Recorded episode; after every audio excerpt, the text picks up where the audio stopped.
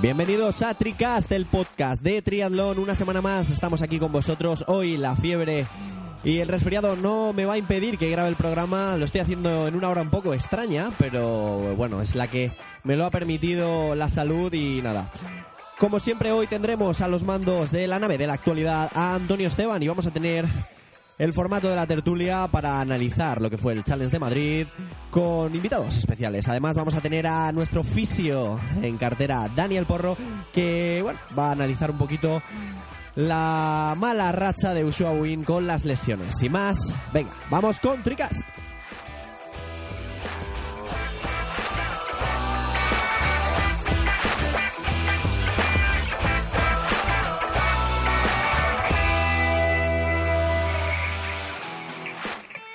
Antonio Esteban, ¿qué tal? ¿Cómo estás? Aquí estamos, Iván. Un fin de semana intenso para nosotros porque hemos tenido que ir a, grabar, ¿no? El, Challenge. El Challenge Madrid y estas pruebas que son tan largas, al final entre queditas, estás todo el día fuera, bueno, es, mucho trabajo, pero bueno, bien. Sí, acabarás reventado seguramente y, más porque esta vez, por ejemplo, teníamos dos cosas que, grabar, ¿no? Teníamos half, teníamos Bueno, eh, nosotros solo hemos grabado el, el, full porque era, era imposible, ¿no? Porque, claro, salían cinco horas más tarde los del half. Sí. Entonces, claro, cuando ya salían, estábamos en la transición que estaba como a 90 kilómetros o 70 y tantos kilómetros, ¿no? Eh, de color del full. Entonces, pues bueno, pues, pero vamos, que la prueba eh, la verdad es que hay que reconocer todo el empeño que pone la Challenge Family en esta prueba porque la infraestructura es tremenda en cuanto a conos y sobre todo con el dispositivo de tráfico que, que es bestial, ¿no? Eh, y es muy costoso. Sí, bueno, él, eh, hace un par de de ediciones tuvimos a Juanan por aquí contándonos un poco ¿no? cómo iba toda la organización de la carrera y la verdad es que cada vez tiene más trabajo, ¿no? Cada vez se lía un poquito más, pero, pero bueno, ya, se hizo la primera vez el half. Eh, con otro recorrido, pero, pero bueno, han, vuelto a introducir ese half que también da la oportunidad ¿no? a, más triatletas de, correr y acabar en esa emblemática eh, línea de meta. Sí, lo, lo del Jaffa ha sido un acierto, realmente ha sido lo que más ha llenado la prueba, ¿no? Porque, porque bueno, el, el full se queda pues como, como estaba más o menos con 330 participantes eh, y el half ha tenido más de casi 650 en línea de salida. Entonces es lo que le ha dado más, más presencia de triatletas, ¿no? y, pero es que el full pues bueno, pues por lo que sea, pues no, no termina de cuajar. Yo creo que es por la, por la infraestructura, ¿no? y la logística de la prueba, eh, básicamente, ¿no? Ya. Eh, que es complicado porque, claro, tienes un box en un lado, otro box en otro, la llegada en otro, entonces, claro, a lo mejor ha sido eso, ¿no? A la prueba, claro, el, el, despliegue de medios es impresionante, especialmente de tráfico y afortunadamente este año, como tenían dos vueltas antes de tirar ya para Madrid, pues bueno, ahí han podido ahorrar lo que es en, conos, porque ya al ser dos vueltas se ahorran esos kilómetros, pero lo, lo de abrir el carril central de la, de la autovía 501 ha sido tremendo. Eso, pues eso a mí me recordaba mucho a Estados Unidos, que lo hacen así, ¿no? O ponen conos y los coches pasando al lado, pero claro, tienes un carril entero para ti. Sí, sí eh, sabiendo que no, no, no, no tienen ni que hacer ni una rotonda, ni un toque de freno, ni nada. Encima, como daba el viento a favor, pues se iba volando ahí. A mí me ha dicho algún trialeta que se llegó a poner a 90 por hora. Ajá, sí. De hecho, eh, bueno, eh, Antonio, eh, de tiempos queríamos hablar. Si te parece, vamos a comentar un poco el challenge con nuestros invitados eh, especiales hoy en la tertulia y si quieres, hablando de tiempos, si te parece vamos a repasar un poco el tiempazo ¿no? que ha hecho Cameron sí. que ha sido para digno, este digno de, vamos, de contarlo, ¿no? Ha sido un fin de semana de tiempos. Como siempre pasa en trialón, claro, no sabemos si las medidas serán exactas. Al parecer el, el, el Ironman de Italy del que hablas Mm, eh, por lo que han subido en el Strava algunos participantes, le faltaba exactamente un kilómetro. eh, eran 40 con, bueno, 40 con 9, 41, una cosa así, ¿no? Entonces, bueno, pues a eso le tendrías que añadir 4 minutos 20, 4 minutos 30, ¿no? Al tipo de la maratón, que aún así, tela. Eh, entonces, bueno, pues eh, Cameron Wolf a tres semanas de, de, de Kona ha pegado, de Kona, pega un aviso, ¿eh? ¿eh? Ha pegado un aviso que vamos que se ha metido. Eh, yo ahora mismo, sin vacilar, le pondría eh, a igualdad de condiciones en cuanto a favoritismo que Jan Frodeno y bueno, la incógnita de Alistair Brownlee y que Sebastián Kille, porque no tengo dudas que se va a bajar primero del agua, de perdón, de la bici. Em, y la, única duda que tengo es si la natación que hice el otro día, porque es que la natación fue de salir, pues eso, pues con en el grupo de Frodeno, ¿no? Pero eso, un minuto, una cosa así. Em, y la gran duda que tengo es esa, si, si neopreno va a ser capaz de salir en ese grupo, eh, que es lo que yo creo que no. Luego, pues eso, eh, nadó, fíjate, 46-39. Eh, yo creo que era un pelín corta, parece ser que era un pelín corta, pero bueno, hemos visto también a Tindon a veces nada en esos 47 y pico y él salió justo pegado a los pies de Tindón. sí, Cameron Wood que bueno siempre ha tenido ese no ese favoritismo en, el sector ciclista que ya en varias en varias ocasiones del campeonato del mundo pues nos ya nos ha deslumbrado no pero que esta vez también hay que echar un ojo no atrás a la natación y ya si encima salen en los puestos de arriba cuidado no a ver si Cameron Gulf corre como en este, suponiendo eh, este, ponle que sean 41 kilómetros lo que tenía, es decir, que añádele 4.30 en 2.49.30, mmm, va a ser muy difícil que le ganen. Va a ser muy difícil que le ganen. Le podría ganar Frodeno, pero Frodeno se va a bajar como a 3 minutos suyos, es decir, que tendría que estar corriendo en 2.46 si le veo capacitado. Eh, pero claro, eh, hay que ver Patrick Lance, porque Patrick Lance yo estoy convencido que vuelve a hacer 2.39. Este, todo esto, todo esto, claro, eh, contando con la normalidad, ¿no? Que no pase nada y lo típico. Sí, que claro, como, por ejemplo lo del Challenge Madrid, que ha sido tremendo la, la escabechina que ha habido en, los favoritos, ¿no? En, en, los dos favoritos con pinchazos y caída. Pero siempre que no pase nada, corriendo en ese tiempo, mm, eh, en podio está. Bueno, Antonio, eh, si te parece, dejamos un poquito atrás esa larga distancia y bueno, comentamos eh, que también ha, aparecido este fin de semana Mario Mola eh, cortando la cinta y remata ¿no? una final del Gran Prix de Francia que, que, bueno, que acaba con buen sabor de boca también la temporada, ¿no?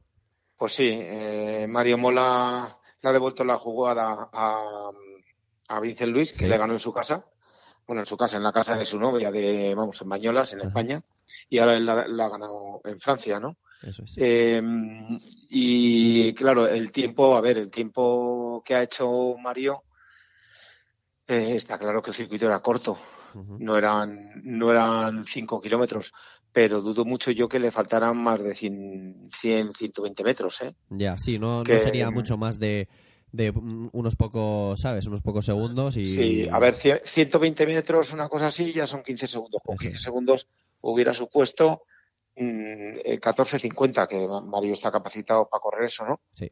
Eh, con lo cual se hubiera convertido en la carrera más, más rápida de la historia probablemente, porque la tenía él mismo, el propio Mario, pero creo, creo que eran 14.57, una cosa así, en una Copa del Mundo de Mululava, tampoco sabemos si estaba bien medida o no. hace unos años, entonces claro, pero bueno, se ha corrido muy rápido. Y la prueba, yo la prueba la tengo en el cuarto y el quinto, que han superado, creo que el cuarto fueron 14-14. Eh, si le añade los 15 segundos ya estaríamos en 14-30. Eh, Pierre Le Corre, que está capacitado para correr en eso, y luego Dorian Conis, que ya ganó una de las VTS, me parece, o hizo segundo a principios de año, es decir, que, para correr en 14-35 sí que está. Bueno, Antonio, de ya estamos muy cerquita, ¿no? De esa gran final del Campeonato del Mundo de Ironman en Kona y, después de este fin de semana tienes algún nuevo algún alguna nueva sorpresa que digas hay que estar atento a este triatleta porque porque lo puede hacer bien o básicamente tienes un poco las expectativas bastante claras yo creo que los mismos eh, se ha unido Cameron Wolf eh, firme candidato al podio y por qué no al triunfo. El triunfo va a estar muy difícil, ¿eh? Sí. Pero yo creo que podio puede estar, porque, a ver, aquí hay que recordar una cosa, este hombre es, es llevado por toda la infraestructura del, del Ineos con lo cual, con todo lo que supone eso. ¿eh? Mm, entonces, claro, este, este, tío no ha venido aquí tres semanas antes de Kona, yo lo doy todo y, y venga. O sea, y ya Kona que salga como sea. No, no, este tío ha venido todo estudiado, sabía lo que tenía que hacer y, y no se ha dejado aquí la vida. Ya. Bueno. Con lo cual, pues, pues yo a este sí, este. Y así, pues nada más, por los que había. Sí. Los que había. Bueno, comentar también mala suerte para Tindón, que otra vez ha tenido un accidente, ¿no? Esta vez ha sido contra un doblado, que justo hablábamos la semana pasada de, del tema de las carreras, los doblados y demás, y justo, mira, hemos tenido percance. esto es como, pues yo qué sé, eh, pues como los niños que tienen un ángel, ¿no? Sí. Eh, pues el triatlón es igual, o sea, no, no pasan más cosas pues porque Dios no lo quiere. Pero el tema de los doblados en especial es peligrosísimo. Que no tiene, ojo, eh, yo no digo que tengan la culpa los doblados, porque cada uno va a su ritmo. Sí, es más el tema del circuito, de la, ¿sabes? No, y, no del circuito, sino que eh, tú cuando vas a acoplar una cámara, eh, pues de, vez en cuando haces extraños, o sea, haces movimientos porque te la lleva el viento, vas en una posición que no la dominas como si estuvieras abajo eh, y vas dando de vez en cuando bandazos. Imagínate tíos que no que no controlan tanto la bici, que, van a 25 por hora y, les pasa a uno a 40. A nada que haya un bandazo se lo lleva por delante. Eso es. Y es lo que ha pasado con Tindón. Bueno, a mí lo que me extraña es, es que ha partido la bici en tres trozos. o sea, la bici ha quedado reventada, ¿no? Sí, sí, sí, sí. Y él, bueno, afortunadamente no lo ha pasado mucho, pero sí está teniendo una racha y con la edad que tiene, a mí no me extrañaría que el próximo año diga siquiera, pero ya diga, diga adiós. Por lo menos a, un poco al. Sí, bueno, adiós. Cuando, eh, estos triatletas, cuando dicen adiós, eh, ya dejan el, prácticamente dejan el deporte, hacen de vez en cuando hacen algo, algún entrenamiento, porque claro, no, no lo pueden dejar de golpe, ¿no? Claro. Pero sí, son ya prácticamente no, porque ya vas desmotivado. O sea, cuando has estado arriba, correr por acabar, pues, pues bueno, no se lleva muy bien. Bueno, y otro de los que estaba arriba en estas, eh, en estas fechas, bueno, ganando copas del mundo y, dándonos, dejándonos buen sabor de boca era Usio Wing, que este año la verdad es que le hemos echado de menos, ¿no? Pues sí, a Usio ya llevamos prácticamente, porque el año pasado corrió, fíjate que llegó a ser subcampeón de España, pero luego ya le vino otro, otro, otra lesión, no da con la tecla, hemos hecho una entrevista y tal, y se cumplían dos años de su última victoria internacional, que fue precisamente en la Copa del Mundo de, de Weihau, sí. que venían casillas prácticamente este fin de semana con ese segundo puesto a, a finiquitado la, la clasificación. la clasificación olímpica. Eh, y entonces pues bueno pues el pobre hombre está, eh, eh, bueno, está pues, pues desesperanzado, vamos. Aunque él sigue luchando. Pero bueno, a ver, ojalá y salga porque, porque es uno de los mejores que, que tenemos. Bueno, Antonio, y yo creo que deberíamos invitar a esta tertulia ahora a Dani, nuestro osteópata y fisioterapeuta en cartera. ¿Qué tal, Dani? ¿Cómo estás? Hola, Iván. ¿Qué tal? ¿Cuánto tiempo? Muy bien. Pues mira, con ganas de, con ganas de oírte y estábamos hablando de Ushu Win, un atleta que, bueno, lleva un añito en un pozo de lesiones y que la verdad es que le echamos un poco de menos, sobre todo porque en estas fechas hace poquito estaba, estaba disputando las carreras, estaba haciendo buenos números, pero competía con, con dolor, como él bien ha contado. ¿Cómo es para un atleta tratar con eso, competir con, con dolor? Pues hombre, yo, yo creo, Iván, que al final, aunque no lo parezca, obviamente no te lo voy a decir, pero es una, una cosa súper habitual, ¿eh? El, el, correr con, sobre todo correr, donde tiene el impacto, eh, sobre todo en el triatlón, eh, y casi todos los, los atletas suelen tener alguna dolencia, alguna tener en cuenta que al final ya sabemos que el triatlón para mí me parece, me sigue pareciendo un, un meritazo el, el tener que hacer tres estilos y hacerlos los tres bien. Ya sabemos que la cadencia quizás puede ser la natación, pero yo creo que el requerimiento final a nivel muscular y el mayor problema suele aparecer normalmente en, la carrera, aunque todo el mundo creemos que en la carrera es lo que mejor llevamos. Pero ahí, como bien me pasa el artículo, el atleta sufre de nervio ciático, sufre de zona lumbar, eh, trabaja mucho el psoas, son musculaturas que al final están en relación. Y el triatleta, creo, sin ánimo de menospreciar ni mucho menos, eh, lo que carece es de poca flexibilidad. Y eso al final, cuando hay poca flexibilidad, al final lo que supone es lesiones. Eso lo tenemos que tener claro. Antonio, te comentaba Usio, ¿no? Que, que un poco lo que le pasa es que tampoco le saben decir un poco lo que tiene, ¿no? Claro, lleva eso, lleva dos años, pues que le, se sale de una y se mete en otra y cuando está saliendo de esa otra pues le viene otra entonces no dan con pues con el tratamiento adecuado para que para que le remitan las molestias.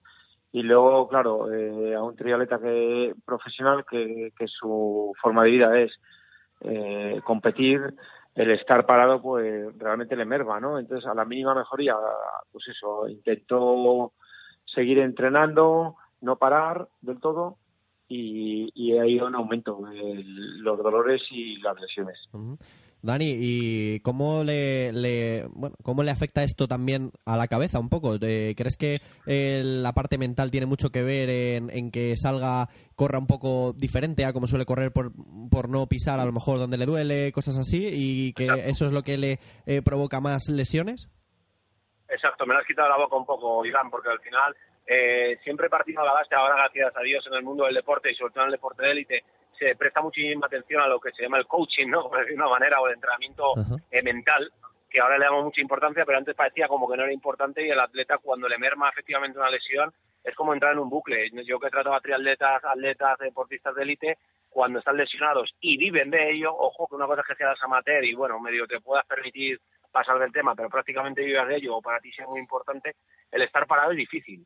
Y explicarle a un deportista, oye, tienes que estar parado durante un tiempo, quizás el, el, el, parón tiene que ser activo. Y claro, ¿hasta qué punto es activo? Es decir, es meterle kilómetros, es bajar de menos tiempo, es nadar menos, es correr menos, es que el biomecánico me diga, oye, mira, es que corre de esta manera y por eso eh, sobrecarga más el nervio ciático, sobrecarga más la zona lumbar, la rodilla se te sobrecarga o a la hora de nadar el hombro se sobrecarga más, presta más atención de alguna manera y al final se siguen dañando igual. Entonces, yo creo que para mí, después de tanto tiempo viendo atletas y deportistas, partimos de la base que sigue siendo muy difícil, sobre todo para gente un poco que se comienza en, este, en estos estilos, nadar y correr es muy difícil, pero muy difícil, ¿eh? no nos creemos que es lanzar unas zapatillas y punto. Hacer un triatlón es complicadísimo, pero una buena biomecánica, la pisada correcta, la alineación de las rodillas respecto a la tibia, eh, el nadar correctamente, la posición del hombro, si luego encima tienes otro trabajo en oficina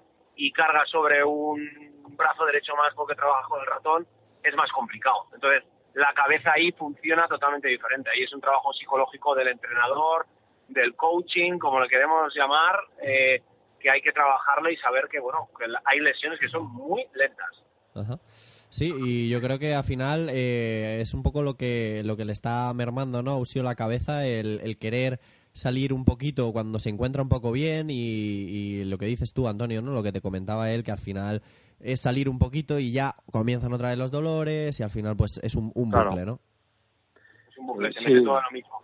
Pero yo pregunto, porque no, siempre es una pregunta que lanzo a, a los propios triatletas, sobre todo los, los hombres, con todos los respetos, tendemos de que venimos de una preparación física en la cual es atrofiante. Cuando me refiero a atrofiante no nos ha enseñado a flexibilidad, a flexibilizar, a alinear, a estirar, todo ese componente que nosotros le podemos llamar de que es un entrenamiento un poco oscuro, que a la, a la no le apetece, pero le apetece hacer el trabajo de bicicleta, el trabajo de nadar, el trabajo de tal, ese trabajo oscuro, incluso trabajo de core, eh, de, esa, de esa alineación, que parece que no estamos haciendo nada, pero luego es súper importante, yo creo que carecemos, todos los que hacemos ese estilo de correr, nadar o montar en bici, de esa flexibilidad. Y posiblemente, obviamente sin conocer en, nivel al, al, atleta, o por lo que yo he podido ver en otros tipos de atletas, es eso, es una rigidez tan grande, sobre todo en músculos como son isquiotibiales, que aparecen lesiones como normal. En el momento que lo montas en una bicicleta, aparecen molestias en el psoas y ya es una cadena y es un bucle, como decís, que se empieza a lesionar todo. Hasta, bueno, le decía, oían esta atleta que incluso el suprapinoso estaba dañado también. Me parece que el hombro también lo había tenido dañado.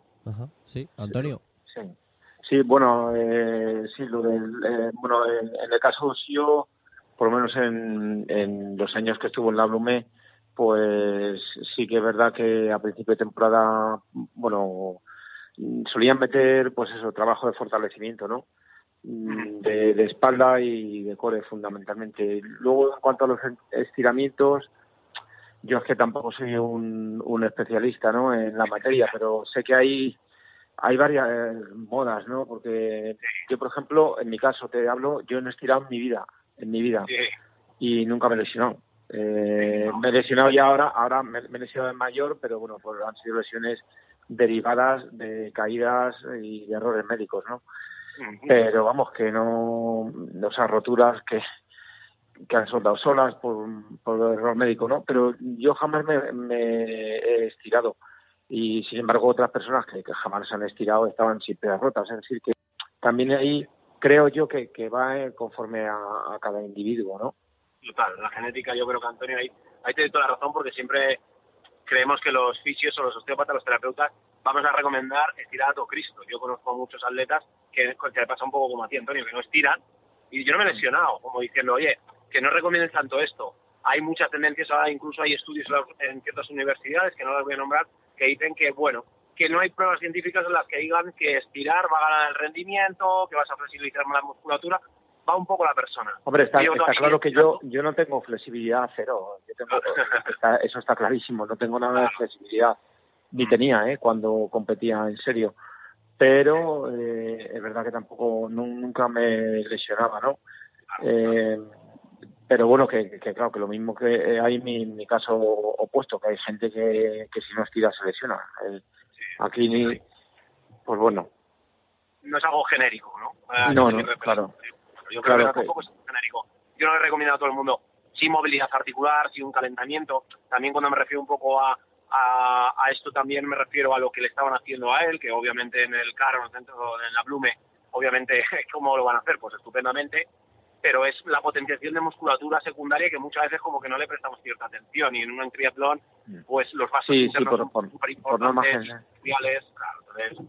por norma general, sí, sí, o sea, la gente a nivel amateur, digamos, o, o, bueno, incluso deportistas que están disputando, pues ese trabajo, pero más que nada por falta de tiempo. Yo he estado conviviendo con otras cuadras de entrenamiento que no son de la Blume, que son ya triatletas contrastados, eh, bueno, y es verdad que hay algunos de ellos que no lo cuentan como entrenamiento, pero se están media hora ahí tirados en la colchoneta haciendo por el fortalecimiento, esto a diario.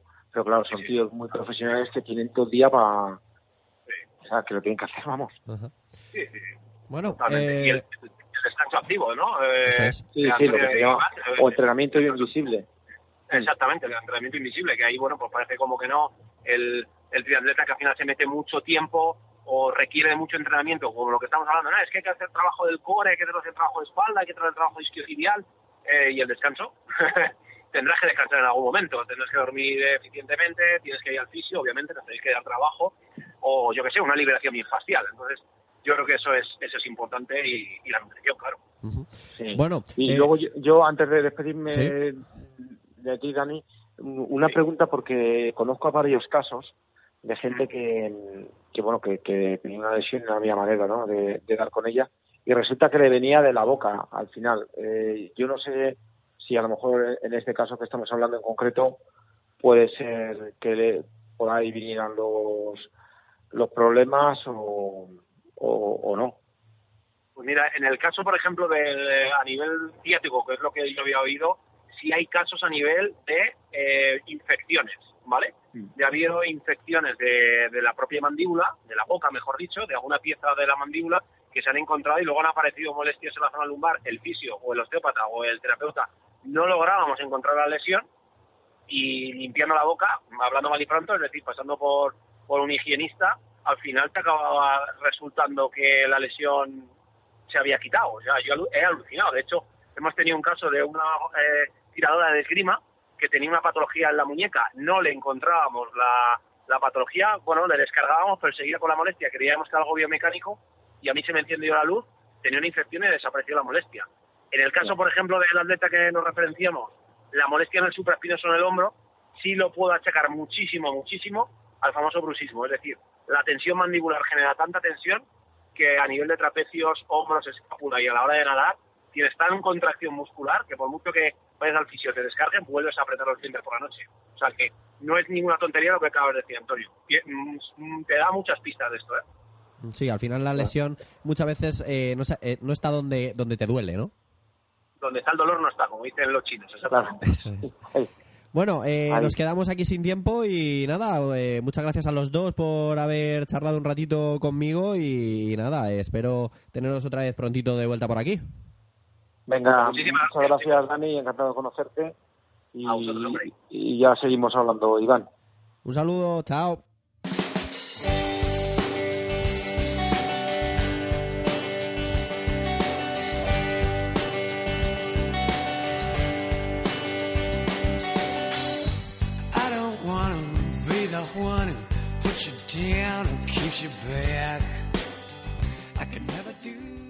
Bueno, yo hoy he invitado al programa a Jorge García, es uno de los primeros españoles que están clasificados para Tokio y no para competir, eh, sino para otro tipo de menester. ¿Qué tal, Jorge? ¿Cómo estás? Hola, buenas tardes. Bueno, dentro de los delegados técnicos, eres actual director de competiciones de la FETRI y has sido elegido como uno de los tres delegados técnicos que van a estar en los próximos Juegos Olímpicos de Tokio, ¿verdad? Eh, pues sí, es una, bueno, es la, digamos, el, nivel de designación más alto que puede tener un oficial en su carrera deportiva. Y después de, de cuatro, de haber estado en los cuatro últimos Juegos Olímpicos, pues bueno, es un, es un privilegio y, una, y un honor, ¿no? Ser, tener esa, esa responsabilidad en, en el mayor evento deportivo que, hay en el mundo. Bueno, en las otras ocasiones no, no hiciste la misma función, ¿no? Eh, hacías otro tipo de, de función y, esta vez ya te han dado como, digamos, el premio, ¿no? El, premio gordo, sí, sí, El, más difícil. Sí, en Atenas estuve de oficial responsable de tecnología, en Pekín y en Londres estuve responsable del registro y en Río estuve responsable de natación y, bueno, eh, toca, tocaba a lo mejor quizás un paso más alto y, y creo que es un paso que, bueno que es culminar una carrera entre comillas no y, ya poner punto final al bagaje olímpico que, creo que ya toca dejar paso para para otra gente Muy bien. Eh, el otro día comentábamos eh, por aquí el tema de, bueno, el simulacro que se hizo este año en Tokio, ¿no? La, la carrera que todo el mundo esperaba ver para, para bueno, ver un poquito cómo era ese circuito, ¿no? Y el test para, para los juegos. Y qué mejor, ¿no? Que invitarte a ti para que nos des un poco tu, tu opinión de lo que, de lo que sucedió y de lo que, y de lo que esperas que vaya a suceder en los Juegos Olímpicos.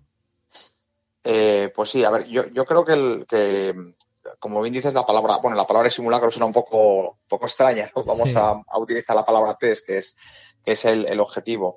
Yo creo que la, la, gente lo que tiene que entender y la gente que nos está escuchando es cuál es el, cuál es el objetivo de una prueba test. El modelo organizativo de unos Juegos Olímpicos en, en, en, todos los deportes es muy diferente al modelo que podemos ver en cualquier otro triatlón tipo, vamos a llamar series mundiales o copas del mundo. Eh, la estructura es totalmente diferente. Hay que partir de la base de que en, en el caso de, de triatlón en Tokio, la sede donde se hace el triatlón va a compartir, va a tener dos deportes, va a tener dos digamos, dos directores de evento diferentes. Por un lado está la natación de aguas abiertas y por otro lado está triatlón. ¿Qué quiere decir? Que se construye una sede para albergar dos eventos deportivos diferentes. Y eso, pues bueno, eh, en el modelo de gestión y de planificación es, es, muy, es, es, muy diferente, ¿no? De lo que, de lo que se, de lo que se percibe de otro tipo de competiciones.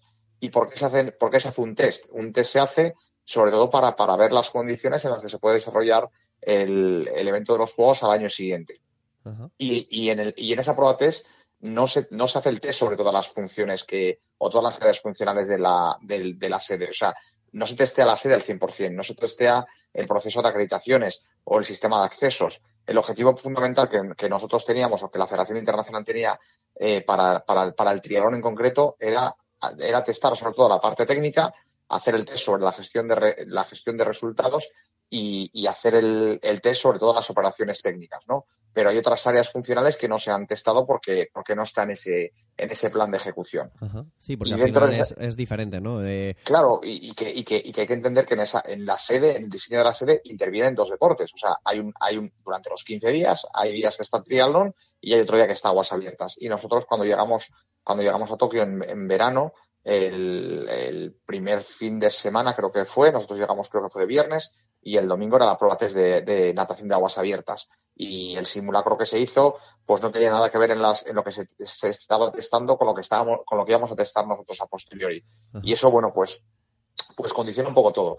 Y luego otra cosa que hay que tener en cuenta también es que nosotros mm, pues, por querer ser un poco ejemplares hemos ido a hacer un test eh, sobre tres eventos y no sobre no sobre dos o sobre uno como hacen muchos deportes es decir nosotros como el, el triatlón tiene tres medallas en los juegos dos pruebas individuales y la prueba de relevos mixtos por primera vez este año.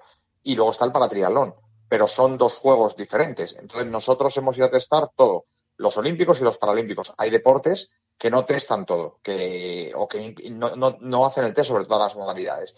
Y eso también hay que tenerlo en cuenta. Hemos, digamos que hemos puesto la, la sede eh, de Tokio al límite con cuatro eventos en cuatro días. Y eso no, eso es muy, mm, o sea, parece desde fuera que es todo muy fácil y que es cortar, poner cuatro vallas y cortar, etcétera, etcétera, pero no así. No, no, esa no es la, la realidad de lo que, de lo que allí pasó, ¿no? Entonces, eso la, la gente que nos escucha lo tiene que ver como que se, como que el esfuerzo que se hace es tremendo porque no, no, no hay una estructura no es fácil que una estructura humana se mantenga al 200% durante cuatro días consecutivos para ejecutar cuatro eventos totalmente diferentes y en circunstancias diferentes y con simulaciones diferentes. Entonces, eso, eso es lo que, lo que realmente, el, objetivo fundamental que era, que nosotros como triatlón dijéramos, vale, estamos preparados para, para ir a los Juegos o no estamos preparados. No nosotros, sino el comité organizador, que al final es, es, es de quien depende todo. Nosotros vamos allí como, como Federación Internacional a hacer que el deporte se ejecute, pero hay un comité organizador que es el que tiene que preparar la, sede y el terreno de juego para que el deporte se pueda desarrollar. ¿Y para ti cuál ha sido la nota posterior de, de ese test? ¿Cómo, cómo evaluarías eh, un poco el circuito y el evento? A ver, hay, que ser realistas. Los Juegos de Tokio yo tengo, yo tengo muy claro y a ver, creo que puedo hablar con, con, con opinión fundada que para mí, no sé, hombre, yo creo que están con garantías de ser los mejores Juegos de la historia. Eh, he estado también en todas las pruebas test anteriores, de, los cuatro Juegos Olímpicos anteriores, y Tokio ha estado a un nivel altísimo. El nivel de, el nivel de, de sede que se ha montado y de, y de planificación y de infraestructuras es altísimo. Esto no se ha visto, no se ha visto hasta ahora y lo más similar quizás pudo haber sido los Juegos de Pekín. Y bueno, eran otros tiempos y otro, y otro escenario y otra sede, pero el nivel de, el nivel de profesionalidad, el nivel de, detalle, de ejecución, de desarrollo, de planificación es, vamos, es tremendo, es, eh, es, es alucinante. Eh, ¿Cuáles son las cuestiones que, que nosotros, nosotros hemos sacado en, conclusión? que independientemente, que luego lo hablaremos de las cuestiones que, que hay por las altas temperaturas, etcétera, pero que si, si quitamos esa parte, al final lo que tenemos es en, en, el, digamos, en el pleno corazón de una de las zonas más, más céntricas de Tokio, eh, tener, tener nuestro deporte, eh, pues es, es, un punto muy importante, ¿no?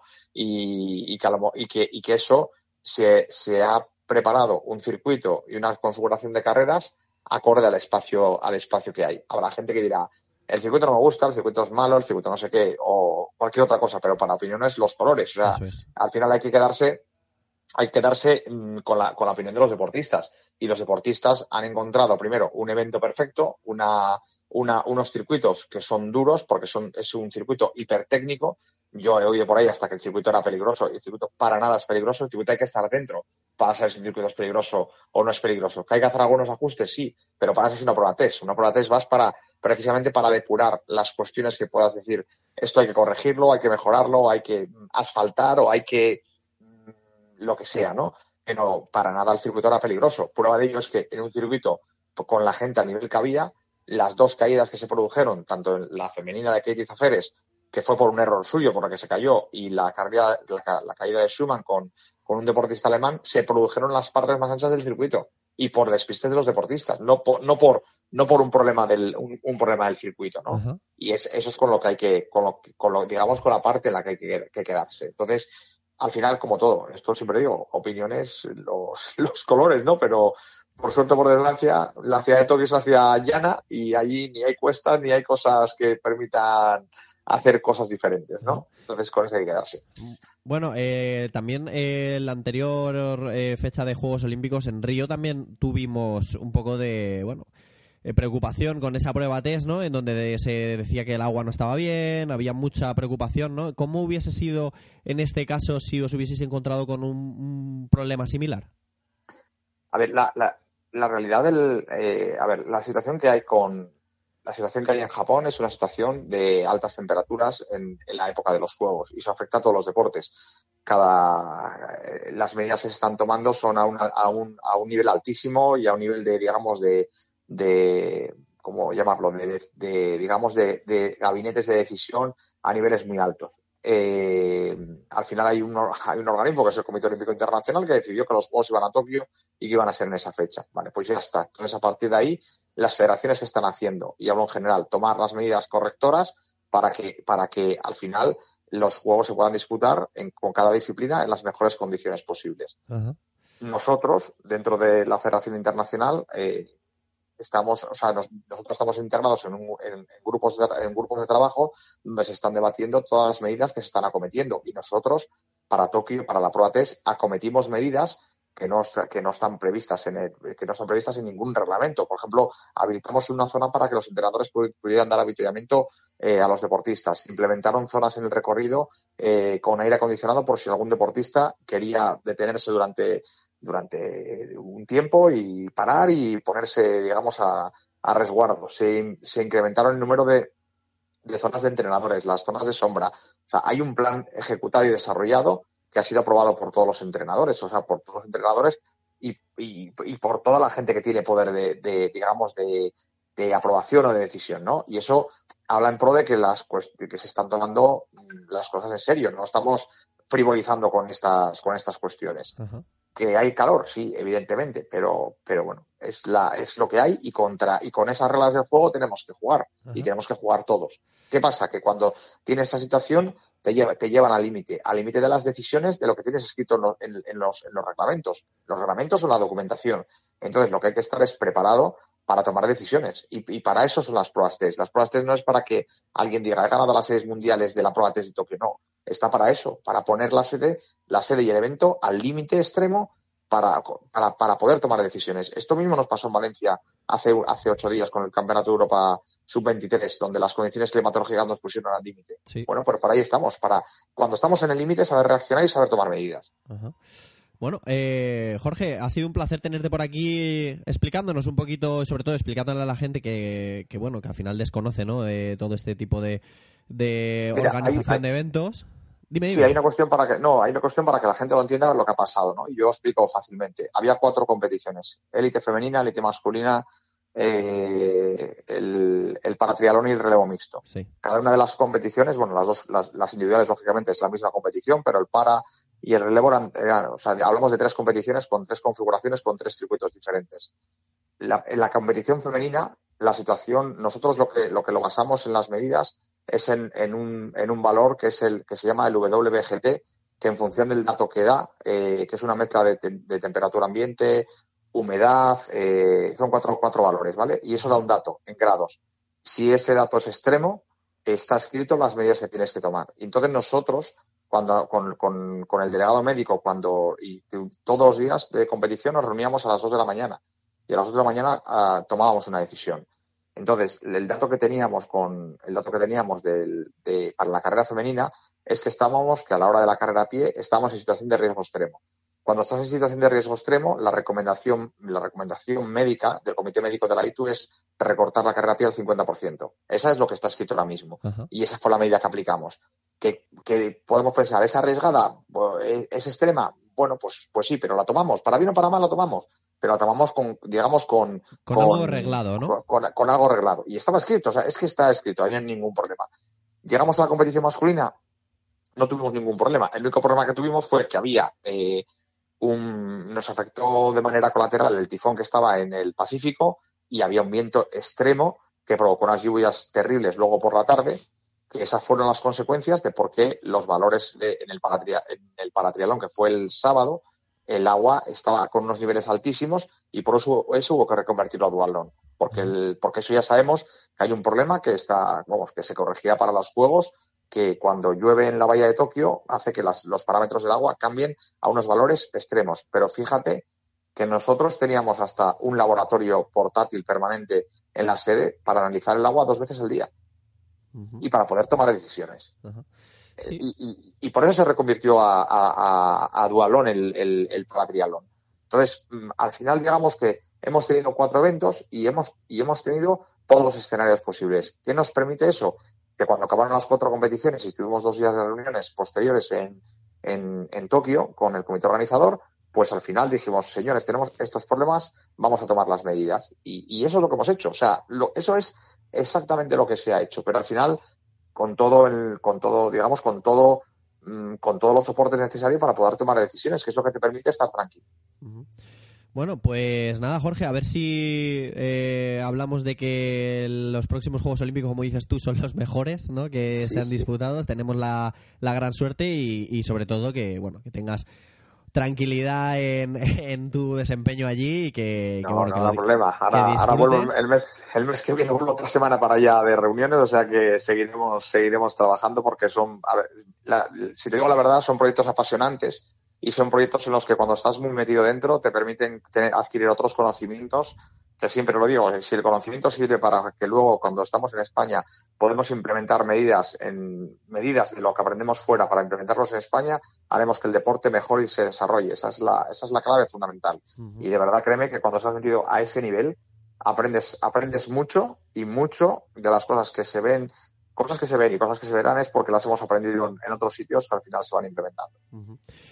Bueno, Jorge, pues nada, es un placer tenerte por aquí y nada, si nos quedas alguna duda, te volveremos a llamar. ya sabéis, mi, teléfono y dónde estoy, no hay problema. Yo siempre a vuestra disposición, no que haga falta. Genial, pues nada, encantado, un placer y hablamos prontito. Cuando quieras, muchas gracias, hasta luego, hasta luego.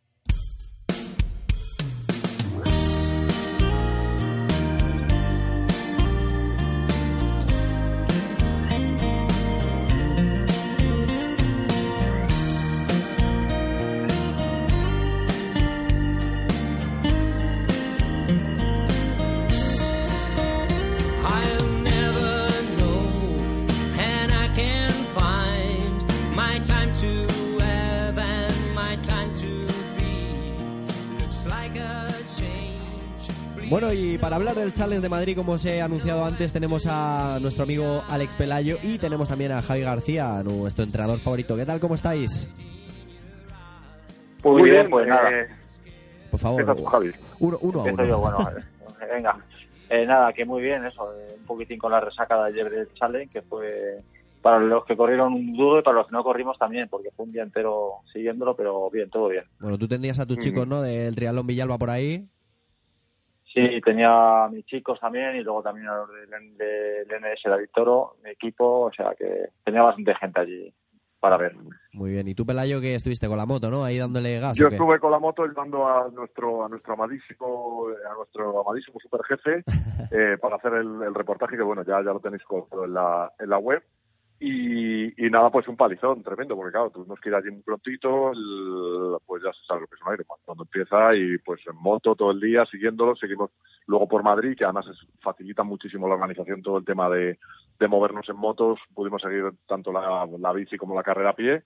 Y, y muy bien, pues una prueba espectacular, la verdad es que no para mí no ha perdido no ha perdido no ha perdido nada de cuando se hacían los puertos a lo que a lo que ha montado ahora. La verdad es que la carrera a pie sigue siendo por por el corazón de Madrid en la parte un domingo por la tarde o sea que es, es, una es una auténtica una auténtica limpada. A mí me, sigue pareciendo una pasada. Varias cosas que os quería comentar. A ti, Pelayo, sobre todo, eh, ¿qué es más duro? Eh, ¿El circuito de los puertos que había antes o aguantar a, a Toñín todo el día?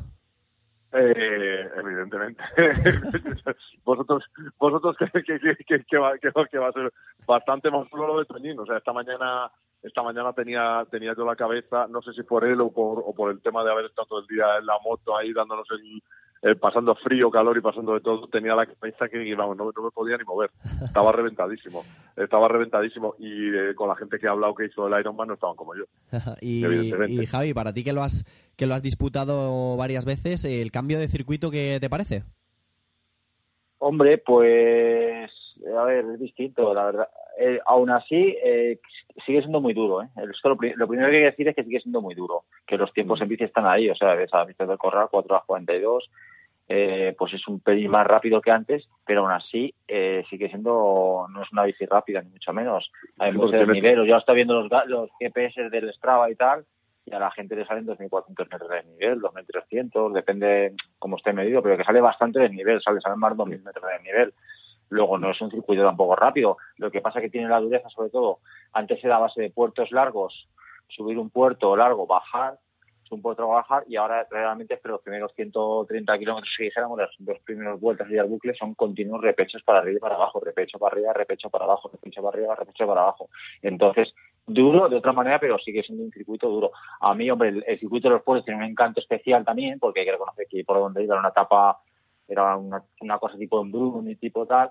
Y lo que pasa es que, claro, también cuando era antes en el circuito de los puertos era inviable hacer un medio Ironman a la vez, porque, porque donde estaba la natación era imposible llegar aquí en 90 kilómetros. Y había gente que incluso eh, le echaba un poquitín atrás el tema de los puertos. Luego a lo mejor ves que ahora el nivel es parecido y la gente parece que se anima más. Pero bueno, sobre todo yo creo que el full, eh, antes yo creo que también estaba muy bien, ahora también yo creo que el circuito que también puede estar muy bien lo único que ahora también hay que beneficia que también hay la posibilidad de hacer un medio Ironman que antes eh, con el otro circuito no había opción, o sea, no donde estaban. Que yo creo que la organización, la organización es la medalla que se ha colgado porque realmente el medio, el medio Ironman fue un, fue exitazo también. Es que al final lo que consigues con, con, el medio también es que mucha, mucha participación.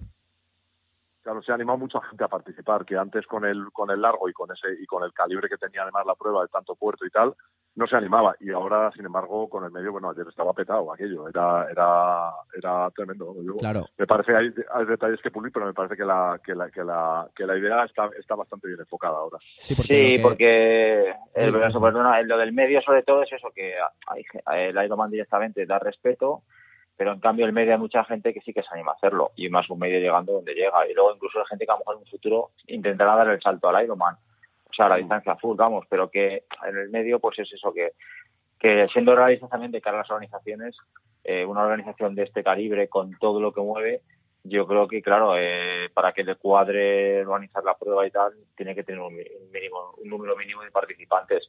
Y estos años atrás eh, hay que agradecer los que hayan salido de la prueba adelante, pero yo creo que eh, eh, tenían que estar en cuanto a en cuanto a cuadrarle realmente económicamente la, la cuestión que es muy complicada entonces, eh, pues eso, hay que también pensar en, eso, ¿sabes? Que nadie aquí hace las cosas por, por la cara, ¿sabes? Que, bueno, que yo creo que ahora el medio facilita mucho. Yo conozco mucha gente que se ha animado al medio por, por eso, porque un medio llegando a Madrid, pues estupendo. A lo mejor no hay que viene a hacer el full, pero en el momento el medio yo creo que es una distancia que está muy bien. Claro, lo que no tenía mucho sentido era el primer half que se hizo, ¿no? Con llegada en el Escorial, porque al final se desvirtuó un poco esa llegada en sol, ¿no? Y es lo que a la gente yo creo que más le tira. Yo creo que sí, que al que al la joya de la corona de este, de este Ironman es la llegada de la Puerta del Sol y, y la parte, pues eso, la, la, parte final en la calle Mayor, eso es lo, eso yo creo que es lo, lo más, lo más, lo más llamativo que tiene, que tiene esta carrera. Entonces, bueno, lo demás por Madrid ya hemos visto que tanto por una zona como por otra se puede hacer una carrera buenísima. O sea, que se puede hacer tanto por los puertos una carrera muy buena como la que han hecho, que, que me parece además la organización está claro que tienen, que tiene, que es una organización muy potente, porque poder cortar la, la 511 como la cortaron, dejar un carril entero, es que el carril de la izquierda entero, exclusivamente para, para la prueba, durante un montón de kilómetros y bien cortado y, bien controlado el tráfico es una cosa que denota pues que la organización que la organización tiene tiene medios y tiene y tiene capacidad para hacerlo. Y, y, lo bueno para mí es eso la, llegada en Madrid a la Puerta del Sol que es una auténtica pasada es una auténtica pasada. Esto sí si ahora si ahora consiguen la prueba sigue evolucionando y sigue aumentando en participantes y se consolida puede ser una puede ser una prueba de referencia a nivel mundial Sí, eh, bueno, en cuanto a en cuanto a los resultados, eh, algo que os haya sorprendido. Sí que es verdad que hubo varias varios incidentes en carrera, pero los pinchazos, ¿no? De Da Pena, por ejemplo. Eh, pero bueno, ¿qué os ha sorprendido la victoria de, del Corral? Hombre, del Corral, Javi. Yo, claro, el Corral tiene un palmarés impresionante. O sea, cuando dijo última hora que venía, porque fue a Gales y se retiró, el en Gales además dijo que se no se encontró mal, pero vio que no estaba en opciones de, de conseguir el slot para Kona, que era realmente lo que allí iban buscando. y entonces eh, pues pensó que, que en el plan B que era pues bueno pues no acabo aquella prueba y en esta prueba intento ganar. O sea y Víctor Correa pues eso es un es un crack. Luego realmente también hay que eso eh, sin quitarle ningún tipo de mérito a Víctor por supuesto pero claro eh, a primera hora de cambio se quedaron fuera eh, los dos primeros del año pasado. Y el que ha ganado siempre o sea el, el, el hasta ahora no siendo el, no siendo cuando era el kilómetro cero el primer año que no ganó él pero luego los dos últimos años eh, Van Houten. Van Houten se cayó, tuvo dos caídas y se quedó fuera primera de cambio. Y luego da pena, que, que es eso, que era el otro gran favorito, segundo año Además, pasado, da pena, medallista mundial, pena, lleva, pinchó iba también. Minutos, iba 10 minutos por delante Sí, cuando, sí, claro. cuando pinchó. Exactamente, entonces eh, efectivamente, porque Van Houten nada peor y tiene que ir remontando, pero da pena en esos momentos. Eh, iba con 10 minutos y ya pinchó y se quedó tirado. Entonces, bueno, y luego también, o incluso hubo un tercero que está eh, no al nivel de ellos, pero que, se- que ha hecho aquí top 10 varias veces y tal, como Ramón Ejeda, Sí, Ejeda. que también se quedó, también se quedó, que podía haber estado viendo los resultados, estaba luchando muy adelante, también se quedó fuera por pinchazo, entonces hubo un poquitín de mala suerte.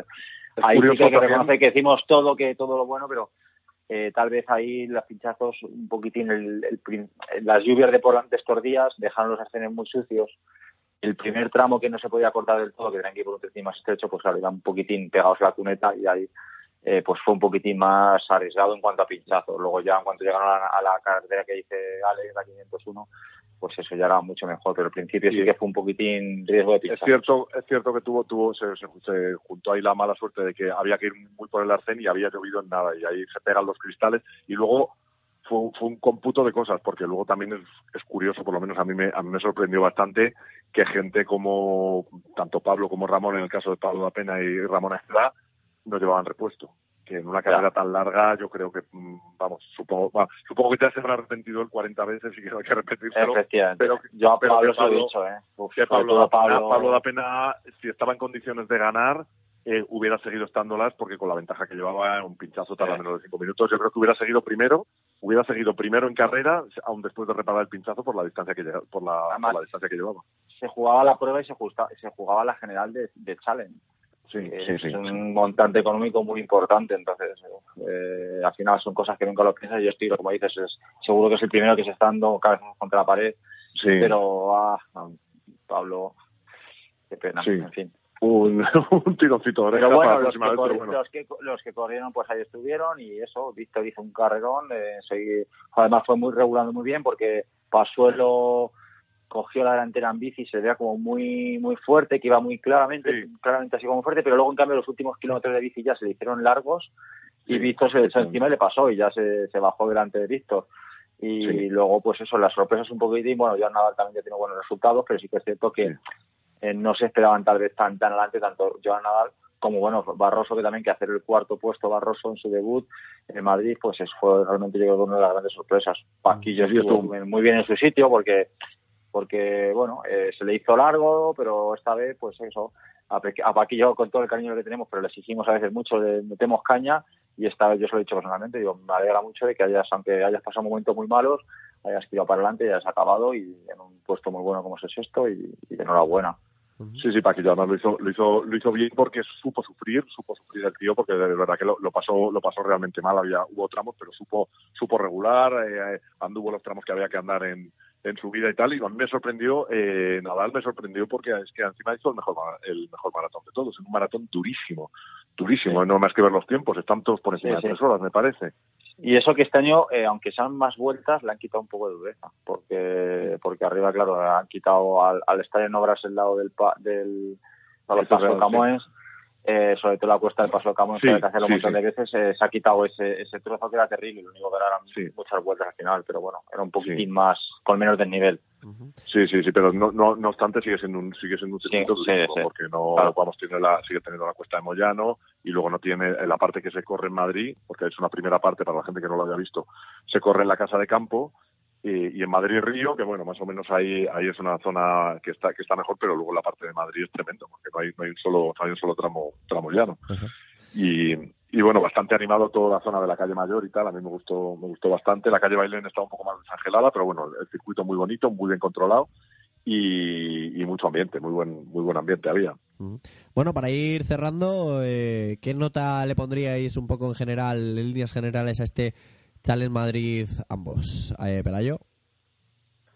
A ver, yo no soy el más adecuado porque yo seguí lo, la parte que seguí de la carrera eh, es la parte pro, es la parte fuimos con los pros en la moto y más o menos cuando los pros se bajaron a, correr nosotros estuvimos ya andando por allí, con lo cual no tengo mucha referencia ni hablo con nadie de lo que fue la de lo que fue el medio el medio Ironman y la y la carrera. Yo lo que vi me pareció que estaba que estuvo muy bien, o sea no le, no le vi ninguna deficiencia no vi ninguna deficiencia ni no me pareció quizás si tuviera que ponerle algún algún pero, me, me pareció que había pocos habituallamientos en la, en la parte ciclista, quizás. Uh -huh. eh, pero eso lo tienen que decir los participantes. Pero en general me pareció que la prueba, vamos, una prueba bastante, bastante bien organizada. Y, y bueno, yo creo que, que lo, la parte que yo vi, ya digo que el, que el medio no, el medio no lo vi, no sé si había más gente y tal, y, y cómo funcionaría en ese momento. Pero vamos, en, lo, en, la parte que yo he visto me parece una prueba bastante, bastante bien organizada. Uh -huh. Javi. Pues bueno, pues yo tres años lo he corrido y este año lo he visto un poquitín solamente, pues eso, fui la carrera a pie porque no, no me dio para más. Pero bueno, yo, incluso con la gente que he entrenado, pues tengo que decir que en general bien, pero también, eh, pues bueno, y además como otros años lo he hecho incluso con los propios organizadores, les he, les he dado mi feedback y yo creo que es lo mejor, ¿sabes? Tampoco se decir, no, todo está bien y venga, ala, a seguir para adelante. Yo creo que ellos lo que quieren es saber lo que, lo que se puede mejorar. Eso es. Hubo, hay un problema que es que, claro, a consecuencia de la falta de lluvias o lo que sea, la sequía, el pantano estaba muy bajo. Ah, bueno, eso Entonces, sí, sí. eso es un, hay, hay, hay, un, hay un pequeño problema, ¿sabes? Que es que el agua estaba, desde la primera transición realmente tuvo un kilómetro. Un kilómetro sí. que tuvieron que dejar zapatillas, que bueno, es algo que, bueno, es llegado el momento, hay pruebas aquí en Estados Unidos y tal, que es así, porque va, tienen que bajar a un sitio y hay una transición, lo que pasa que hay que, tiene que estar claro de antemano, tal vez. Bueno, se, que sepáis que, que, que donde se nada a la primera transición hay un kilómetro y traeros unas zapatillas para dejar ahí y las dejáis luego en la bolsa de la T1 y no pasa nada y, sí. y bueno, y es, es, es, un, es algo así, sí. pero que bueno, que a lo mejor ni que viene está el agua más arriba y, y, y, se puede nadar incluso en otro sitio que se haber nadado, o sea, que eso es, pero bueno, sí. que eso está ahí, o sea, está ahí que realmente la gente de la primera transición les dejó un poco al sí, igual que, es, cierto, es cierto que, que, mucha gente comentó que habían nadado en ese pantano en septiembre, me estaba comentando la y que el pantano está totalmente hasta arriba y era alucinante ver cómo estaba. O sea, es, es, es sí. lo de la sequía, lo de la sequía les ha, les ha, hecho, les ha hecho polvo porque evidentemente, claro, les, les ha obligado a llevar la transición a hacer, a hacer una transición muchísimo más larga.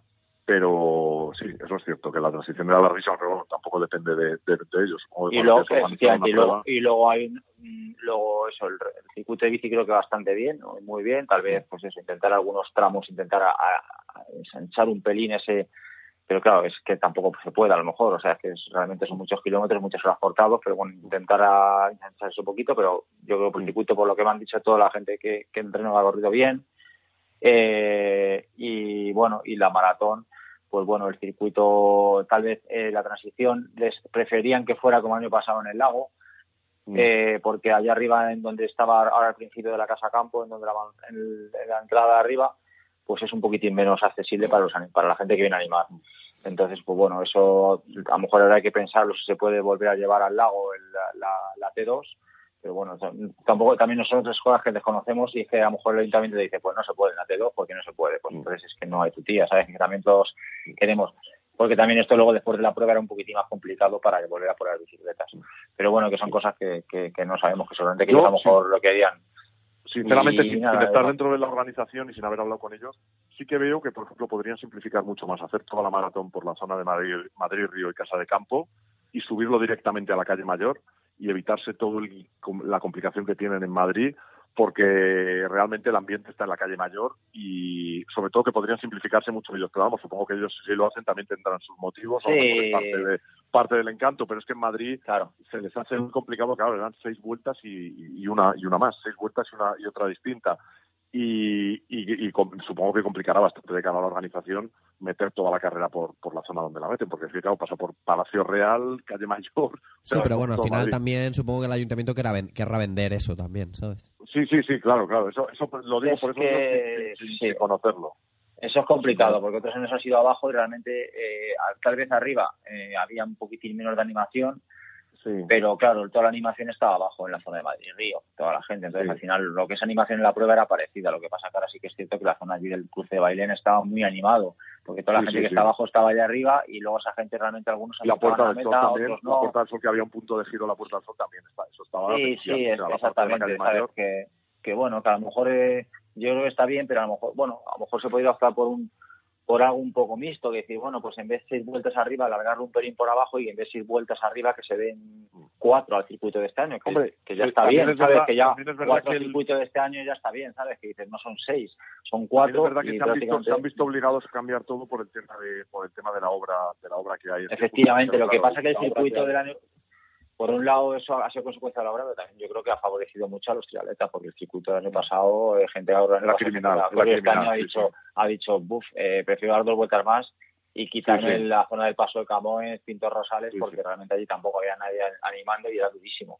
Entonces, lo que digo, a lo mejor un mixto de, de bueno de alargar un pelín más abajo y que arriba en vez de seis vueltas con cuatro ya es un poquitín menos jaleo, tres vueltas y ya hay la misma animación arriba, pero mm, simplifica un poco. pero bueno, en general, en general hay que tener, hay que ponernos en, la organización también y ver que es una prueba muy difícil de, de cuadrar. Dificilísima, dificilísima. O sea, yo, si tienes que de, todo lo que he visto, de todo lo que he visto, de todo lo que he visto, que, que, bueno, igual que tú, Javi, que hemos visto bastante, por todos los lados del mundo, yo no creo que haya una prueba más difícil que esta de, de, de porque es en una capital de, en una capital europea, además. O sea, esto no lo ya ni en un pueblo, ni en una ciudad pequeña, ni en un... Es, es brutal, brutal. O sea, a mí me parece, desde luego a nivel organizativo, me parece... Claro, es que vas a Lanzarote y tienes los terrenos en el mismo sitio, ¿sabes? Ahí, o sea, que claro, si vas a esos sitios, claro, que no hay color, no, hay color. Lanzarote es, son, claro. ciudades la parte que más tiene, que tiene 3.000, 5.000 habitantes, el, claro, el sitio más grande por donde pasa, y claro... Cuadrar esto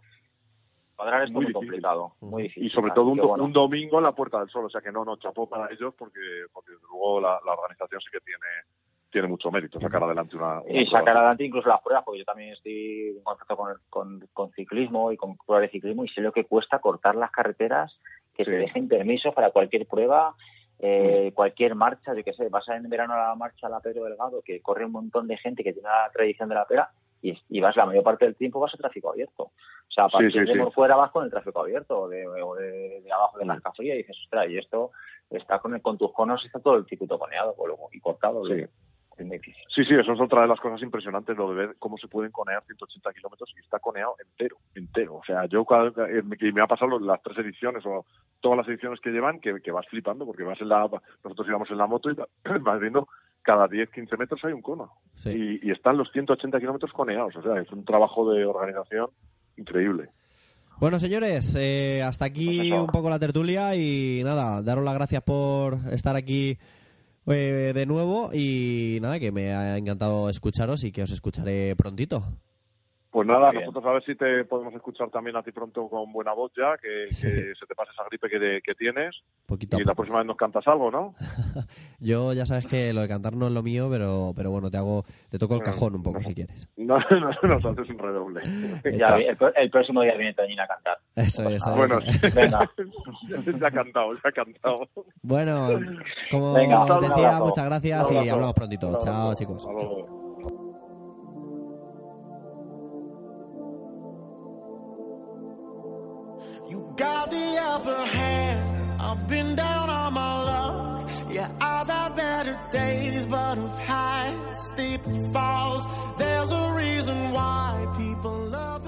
Y hasta aquí el tricas de hoy. Bueno, al final he conseguido terminarlo con este gripazo, esta fiebre incluso que ya tengo y la verdad es que me ha encantado el programa de hoy. Hemos tenido multitud de invitados, dar las gracias a todos a nuestros colaboradores eh, Javi García, Alex Pelayo, Antonio Esteban, que han estado una vez más con nosotros y sobre todo a Jorge que ha estado ahí delegado de la ITU eh, explicándonos un poco pues lo que tratábamos eh, la semana pasada.